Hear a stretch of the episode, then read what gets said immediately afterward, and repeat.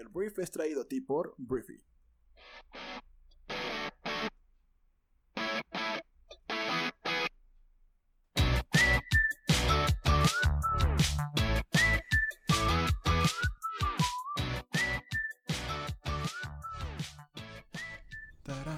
Hola, muy buenos días, bienvenidos a esto que es Brief. Si eres nuevo en este programa, te cuento un poco de qué se trata esto. El brief nace de la necesidad de estar bien informados en un mundo saturado de información. Aquí te vamos a decir cuáles son los eventos que mueven al mundo, cómo te afectan, qué puedes hacer al respecto, cómo puedes tomar decisiones más y mejor informadas. Entonces, yo soy Arturo Salazar, cofundador de Briefy, y en este espacio podrás escuchar rápidamente toda la conversación del mundo. Hoy vamos a hablar de diferentes temas, vamos a hablar de cómo la captura del general Cienfuegos, ex secretario de la Defensa Nacional en México, pues de alguna forma eh, compromete los planes en temas de muchos aspectos de Andrés Manuel López Obrador en nuestro país. Vamos a hablar de cómo Donaldo y Joe Biden intensifican sus campañas electorales antes del último debate. Hablaremos un poco de Irán y del embargo de armas que ya dejó de estar vigente. Hablaremos de Japón y un agua radioactiva por ahí y otros temas en el brief para este lunes lunes, ¿qué día es hoy? Lunes 19 de octubre. Entonces, si te parece bien, vamos a comenzar.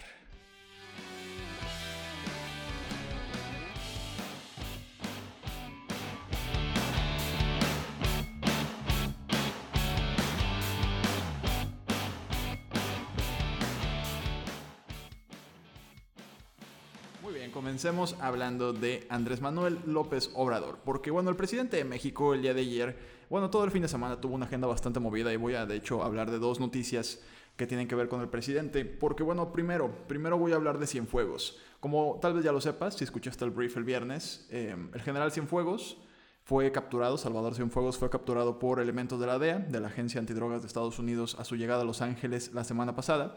Y después de toda esta situación, se confirmó que pues, está siendo acusado por temas de em, tráfico de drogas y diferentes otros aspectos que tienen que ver con el crimen organizado.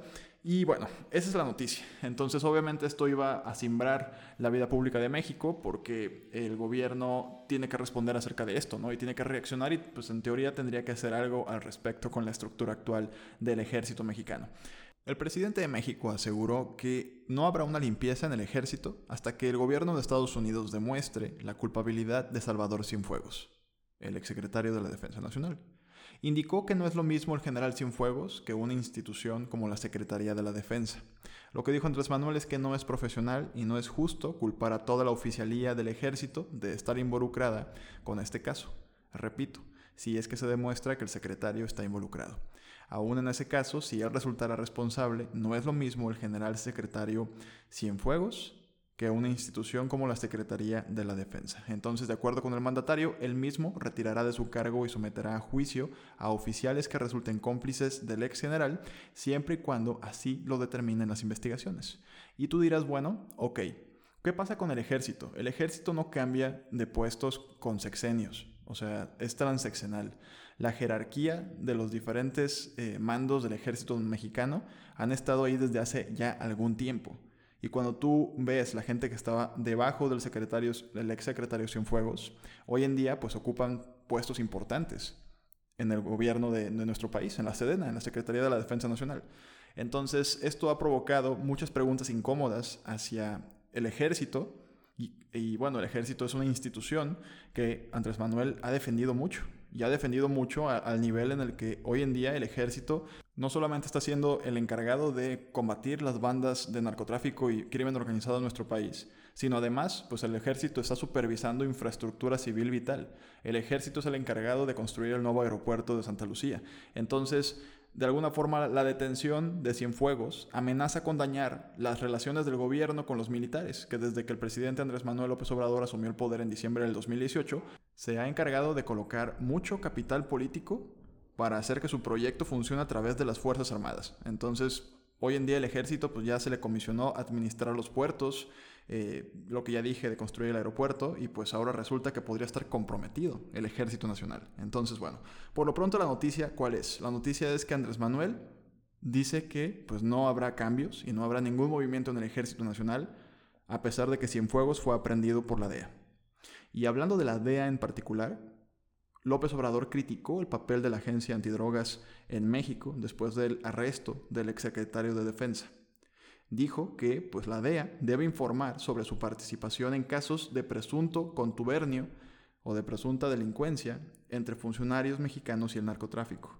Él dice que durante sexenios pasados afirmó que los funcionarios estadounidenses y mexicanos permitieron deliberadamente el tráfico de armas hacia México en un intento de rastrearlas hasta los líderes de los cárteles, que esto pasó, se supone, con el sexenio de Calderón, lo que provocó muchas muertes, pero solo se responsabiliza a los mexicanos. Entonces Andrés Manuel, lejos de tener una actitud de cooperación, es más bien una actitud confrontativa porque del gobierno de México al parecer no tenía idea de que existía esta operación padrino, porque le decían el padrino al, al, general Cienfuegos.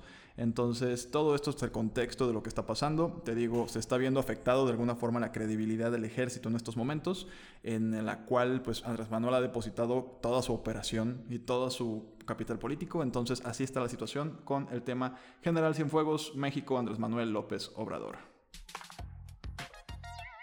Cambiamos de tema y ahora vamos a hablar de la refinería de Dos Bocas, que es otro de los proyectos insignia del presidente Andrés Manuel López Obrador, porque AMLO dijo este domingo que la refinería de Dos Bocas será inaugurada el 1 de julio del año 2022, cuando se cumplan cuatro años del triunfo electoral que lo llevó a la presidencia del país. Hasta ahora, el proyecto general tiene un avance del 24% según el gobierno. Ya habíamos hablado de que la refinería de Dos Bocas va a costar 900 millones de dólares más de lo que se había presupuestado, es un 11% superior a lo estimado por el presidente. A pesar de todo esto y a pesar de que lleva el 24%, pues al parecer se va a terminar el 1 de julio de 2022 y es como el aniversario de la victoria electoral de Morena en 2018. Entonces, lo que dijo Andrés Manuel es que pues quieren procesar en México toda su materia prima y no comprar gasolinas y otros combustibles en el extranjero, quieren ser autosuficientes, ese es el objetivo que tiene la obra. Entonces avanzaron 24% en dos años, pero pues al parecer se va a terminar el otro 76% en otros dos años. Vamos al siguiente tema que ya es Estados Unidos. Hablemos de Donaldo, el presidente más naranja del mundo, Donald Trump. Y hablemos de Joe Biden, el vicepresidente, ex vicepresidente de Estados Unidos y candidato demócrata. Porque bueno, esta semana la, elección de Estados Unidos está ya a la vuelta de la esquina. Hoy es 19, el 3 de noviembre es la elección. Entonces quedan, quedan 14 días, no, 15 días para la elección en Estados Unidos, dos semanas, se van a ir volando. Y ante todo esto, Donaldo y Biden pues van a intensificar sus campañas ya con la mira puesta en el segundo debate y último, que va a ser unos cuantos días antes de la, de la elección. Entonces, esta semana Joe Biden, eh, bueno, el fin de semana de entrada, Joe fue a Carolina del Norte, que es un estado vital, digo, siempre se dice que todos los estados son vitales, pero hay algunos como Carolina del Norte que son más importantes. Entonces, bueno, estuvo por allá Joe Biden y ya se reintegra a la campaña política Kamala Harris, que había estado eh, aislada por que su gente de su entorno había tenido COVID, entonces ella se aisló para no tener ningún tipo de riesgo. Y también el día de hoy vuelve a la campaña entonces con una visita a Florida. Entonces, eh, de hecho, hoy también es el primer día de votación anticipada presencial en el estado de Florida. En Estados Unidos la gente ya está votando por correo, por eh, presencialmente también, pero anticipadamente, entonces no es un solo día, pues la gente ya está votando, entonces la elección ya es y al mismo tiempo todavía no es. O sea, es campaña electoral, pero al mismo tiempo la gente ya está emitiendo su voto. Entonces Joe Biden está haciendo esto, este, Donaldo está visitando Nevada este fin de semana también y luego va a ir a Arizona, Carolina del Norte también. Entonces, bueno, al final del día, la mayor parte de las encuestas, lo hemos hablado mucho, le dan la victoria a Joe Biden. Sin embargo, creo que algo interesante hizo Jen O'Malley, que es la directora de campaña de Biden. En una carta que se envió a todos los donantes del partido, lo que hizo fue advertir que no sean complacientes, que no se confíen, porque de alguna forma la, última vez Hillary Clinton también tenía todas las de ganar, todas las de ganar, así todo el mundo decía que iba a ganar Hillary, que iba a ganar Hillary y al final, toma, la ganó Donaldo. Entonces creo que algo que está haciendo el Partido Demócrata mejor que la vez pasada es por lo menos no confiarse y seguir pidiendo que la gente vote, porque esto no se gana con buenas intenciones ni con encuestas, esto se gana al final de cuentas con votos que dan puntos en el colegio electoral de Estados Unidos. Entonces, si eres un ciudadano estadounidense y me estás escuchando, ve a votar por quien tú quieras, pero es importante que votes estas elecciones de Estados Unidos. Hablemos ahora del contexto más internacional en temas de política, porque este fin de semana el partido de Jacinda Ardern, que es la primera ministra de Nueva Zelanda, ganó por una victoria aplastante en el país Y el domingo dijo que formaría un gobierno en las próximas tres semanas, sin detallar si su partido dirigirá el país solo o formando una coalición. Ganaron con tanta ventaja este partido de Yacinda que pueden darse el lujo de no tener que hacer alianzas.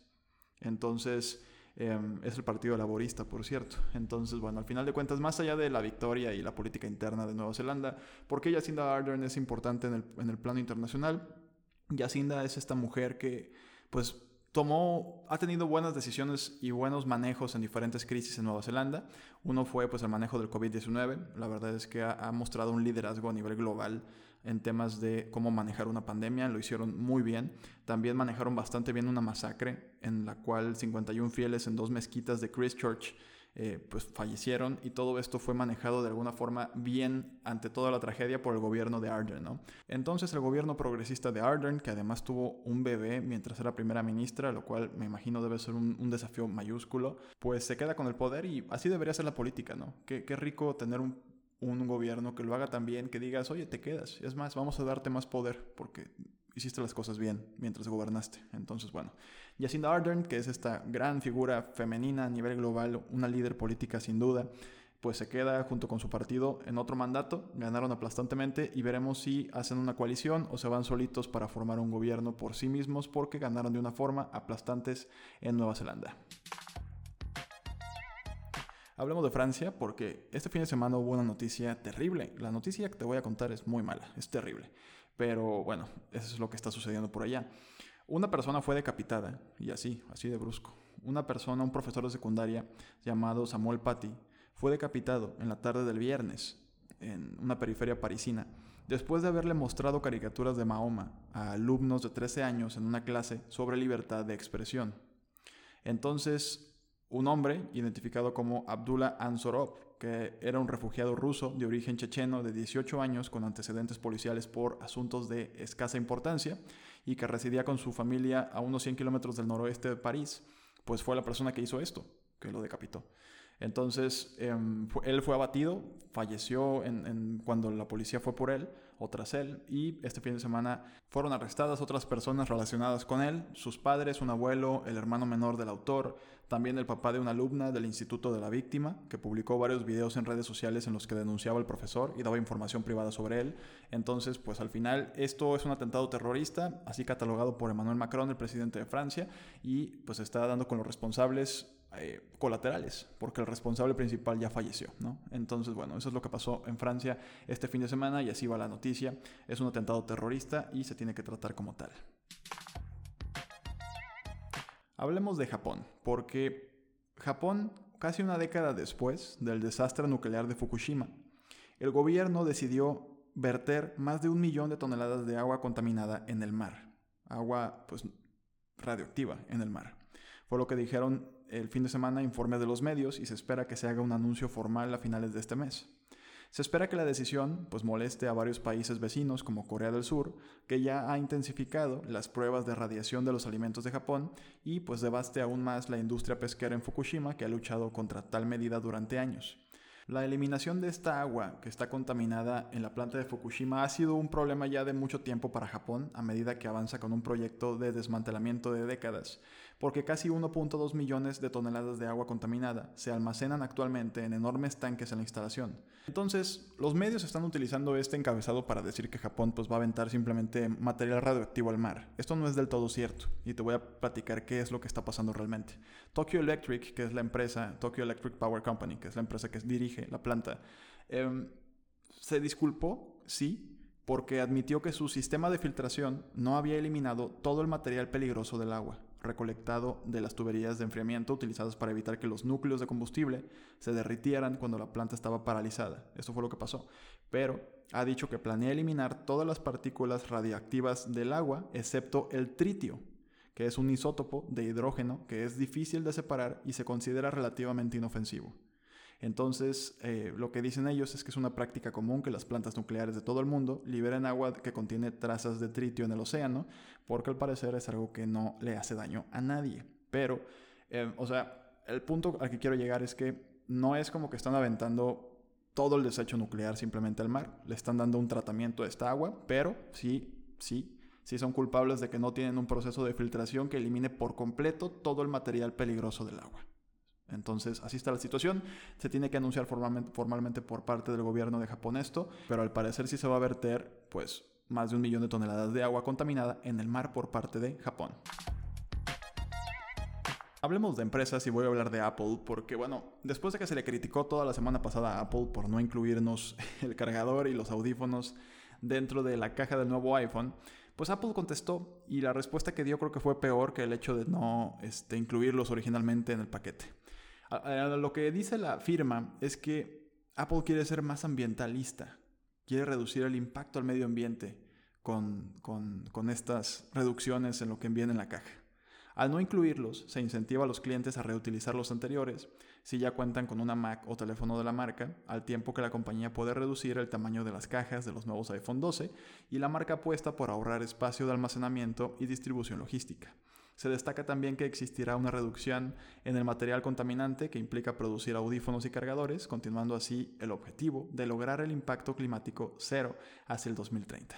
Con esta, intención, Apple espera evitar producir 2 millones de toneladas métricas de dióxido de carbono, las cuales de otra forma se irían a la atmósfera. Y además te dice que esto equivale a sacar 450 mil coches de la carretera al año. Eh, entonces, bueno, obviamente los números están bien armados. Pero al final de cuentas, pues la, explicación no dejó muy convencidos a los usuarios, ¿no? Que al final del día dicen, oye, güey, pues es que no es la mejor forma de contribuir. O sea, ahí está la situación. Los fans molestos de Apple dicen, güey, o sea, hay mejores maneras de contribuir al medio ambiente que cobrando más y dando menos. Entonces, como que no le salió bien a Apple al final de cuentas el mensaje, pero es la explicación de Apple. Son buenos con el medio ambiente y por eso no te incluyen el cargador y los audífonos en tu nuevo iPhone 12. Hablemos de Nokia, esta empresa de telefonía que pues la noticia es que Nokia ganó un contrato con la NASA para poner una red de 4G en la Luna. Al parecer pronto, los astronautas en misiones lunares no tendrán excusa para no responder sus mensajes de texto, porque la NASA le otorgó a Nokia of America eh, pues 14.1 millones de dólares para desplegar una red celular en la Luna. La Luna. Entonces, la subvención es parte de 370 millones de dólares en contratos firmados bajo las selecciones de Tipping Point de la NASA, destinados a promover la investigación y el desarrollo para la exploración espacial. Entonces, el plan de Nokia es construir una red 4G LTE y eventualmente hacer la transición a 5G como el resto de nosotros, y será el primer sistema de telecomunicaciones LTE 4G en el espacio, según el anuncio de la NASA. Entonces el sistema podría admitir comunicaciones de la superficie lunar a mayores distancias, mayores velocidades y proporcionar más confiabilidad que los estándares actuales. Entonces, bueno, Nokia eh, tiene un brazo de investigación llamado Bell Labs y proporcionó más detalles en un hilo de Twitter. La compañía tiene la intención de que la red admita la operación inalámbrica de los rovers lunares y la navegación, así como las transmisiones de video. Entonces, bueno, se vienen tiempos increíbles porque ya va a haber internet en la luna.